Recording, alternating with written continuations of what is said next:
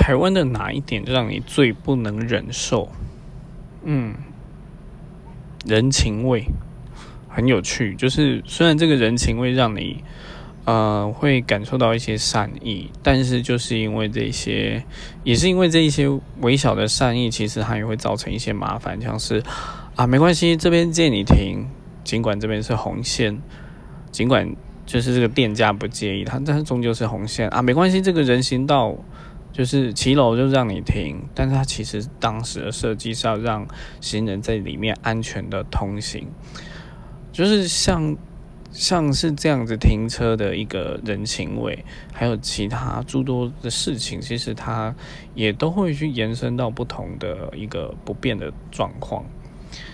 那当然就只能用更多人情味去去解决大家，包容大家。